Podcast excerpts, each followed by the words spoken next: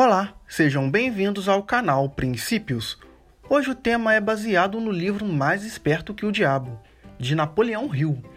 O tema é Os Sete Princípios da Psicologia para usar o ritmo hipnótico. A lei do ritmo hipnótico nada mais é do que o último estágio do hábito. Assim, qualquer pensamento ou movimento físico, bom ou mal, que seja repetido mais de uma vez virando um hábito, automaticamente se torna um ritmo irei apresentar para vocês os sete princípios da psicologia, aos quais devem ser entendidos e aplicados por todos aqueles que desejam usar o ritmo hipnótico para ajudá-los a forçar a vida a lhes trazer aquilo que realmente desejam. Vamos aos princípios. Princípio número 1: um, propósito definido. Qualquer ser humano que esteja firme em seus planos e metas pode fazer a vida entregar a ele exatamente aquilo que deseja. Todas as pessoas nascem com o privilégio e com o potencial de terem a definição do propósito, mas 98 de cada 100 pessoas perdem esse privilégio porque não o utilizam e nem tomam consciência de sua existência. As pessoas que têm propósito definido em seus planos e objetivos aceitam derrotas temporárias como sendo um sinal para que façam um esforço maior. O melhor dos planos podem falhar, mas a pessoa que age com definição reconhece a diferença entre derrota e fracasso. Quando os planos falham, ela substitui por outros, mas ela não muda o seu propósito. Ela persevera e, eventualmente, ela encontra o plano que será bem sucedido. Através da lei da semeadura, que explico no vídeo que vai aparecer para você aqui, todos, sem exceção, colhem aquilo que plantam. Planos baseados em motivos injustos ou imorais podem trazer sucesso temporário, mas sucesso duradouro deve levar em consideração o tempo. O tempo é o inimigo da imoralidade e da injustiça, e amigo da justiça e da moralidade. Princípio número 2: Domínio sobre si mesmo. As pessoas que não dominam a si mesmo jamais poderá ser líder de outras. A falta de autonomia é por si só a forma mais destrutível de indefinição. Muitos são os hábitos que o ser humano tem dificuldade de dominar, mas os três responsáveis pela maior parte da falta de autodisciplina das pessoas são o desejo por comida, por sexo e o desejo de expressar opiniões imprecisas. O desejo por comida, por exemplo, comer demais e combinar alimentos de forma errada é o que causa a autointoxicação. As pessoas que comem sabiamente mantêm uma vida saudável e um cérebro que funciona de forma apropriada. O desejo por sexo é uma virtude, quando controlada e direcionada para obter fins desejáveis. Porém, é uma falha quando negligenciada e quando se permite sair do controle e levar-nos ao ato da luxúria.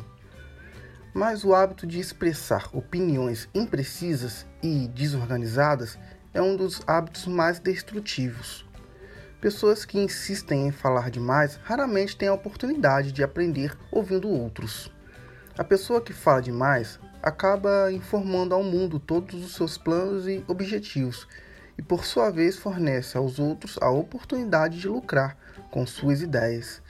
Homens sábios mantêm seus planos para si mesmos e evitam expressar opiniões que não tenham sido solicitadas. Princípio número 3: Aprender com a adversidade. Poucas pessoas sabem que a adversidade pode ser um benefício para o homem, pois cada adversidade traz consigo a semente de uma vantagem equivalente. Menos pessoas ainda sabem a diferença entre derrota temporária e fracasso. Se elas soubessem a diferença entre derrota temporária e fracasso, elas não desistiriam quando encontrassem a adversidade na vida. Se soubessem que cada forma de derrota e todos os fracassos trazem consigo a semente de uma nova oportunidade, elas se manteriam lutando e acabariam por vencer. O sucesso normalmente está a um passo muito curto além do ponto em que se desiste lutar. O fracasso é uma circunstância feita pelo homem. Ele nunca é real, até que seja aceito pelo homem como algo permanente. Princípio número 4: Influência do ambiente. O ambiente, ou meio, como também é conhecido, consiste de todas as forças mentais, espirituais e físicas que afetam e influenciam os seres humanos. O ritmo hipnótico solidifica e faz com que se tornem permanentes os hábitos de pensamentos dos seres humanos. Hábitos de pensamento são estimulados por influência do ambiente. Os recursos que alimentam o pensamento vêm do ambiente que está à volta da pessoa. Todas as pessoas absorvem e acabam assumindo para si, seja consciente ou inconscientemente, os hábitos de pensamentos daqueles com os quais elas se associam intimamente. Com isso, devem ser escolhidos com cuidado com quem se relacionar, mantendo em mente o ambiente de associar com pessoas cujos pensamentos dominantes são positivos, amigáveis e harmoniosos. Princípio número 5: Tempo. O tempo é a lei do ritmo hipnótico. O período de tempo necessário para dar permanência aos hábitos de pensamentos depende do objeto e da natureza dos pensamentos. O tempo penaliza o indivíduo por todos os pensamentos negativos e o recompensa por todos os pensamentos positivos, de acordo com a natureza e o propósito dos pensamentos. Se os pensamentos dominantes de uma pessoa são negativos, o tempo penaliza o indivíduo, construindo em sua mente o hábito dos pensamentos negativos. Então ele procede para solidificar este hábito em um ato permanente, durante cada segundo da sua existência. Os pensamentos positivos são da mesma forma, construída é, pelo tempo e acabam tornando-se hábitos permanentes. O tempo é o que influencia a natureza, através do qual as experiências humanas podem ser amadurecidas em sabedoria. As pessoas não nascem com sabedorias, ah, mas elas nascem com a capacidade de pensar e podem, através do lapso do tempo, chegar à sabedoria pelos seus pensamentos. Princípio número 6: a harmonia. A harmonia é a combinação de elementos ligados por uma relação de pertinência que produz uma sensação agradável de prazer. Observando-se toda a natureza, pode ser encontrado prova de que toda a lei natural acontece ordenada, através da lei da harmonia. Por meio do funcionamento dessa lei, a natureza força tudo que estiver dentro dos limites de um determinado ambiente a relacionar-se de forma harmoniosa. Entenda essa verdade e você terá uma nova e intrigante visão da força do ambiente você entenderá por que a associação com mentes negativas é fatal para todos aqueles que estão em busca de autodeterminação. A lei do ritmo hipnótico impõe a força sobre cada ser humano as influências dominantes do ambiente que ele vive. Princípio número 7: cautela. Próximo ao hábito de alienar-se, as características humanas mais perigosas é a falta de cautela. As pessoas alienam-se em todos os tipos de circunstâncias danosas, devido ao fato de que elas não exercem a cautela planejando os movimentos que fazem. O alienado sempre move com a ausência de cautela. Ele age primeiro e pensa depois, se é que ele pensa. Ele não escolhe seus amigos, ele aliena-se em permitir que as pessoas se liguem a ele nos seus próprios termos.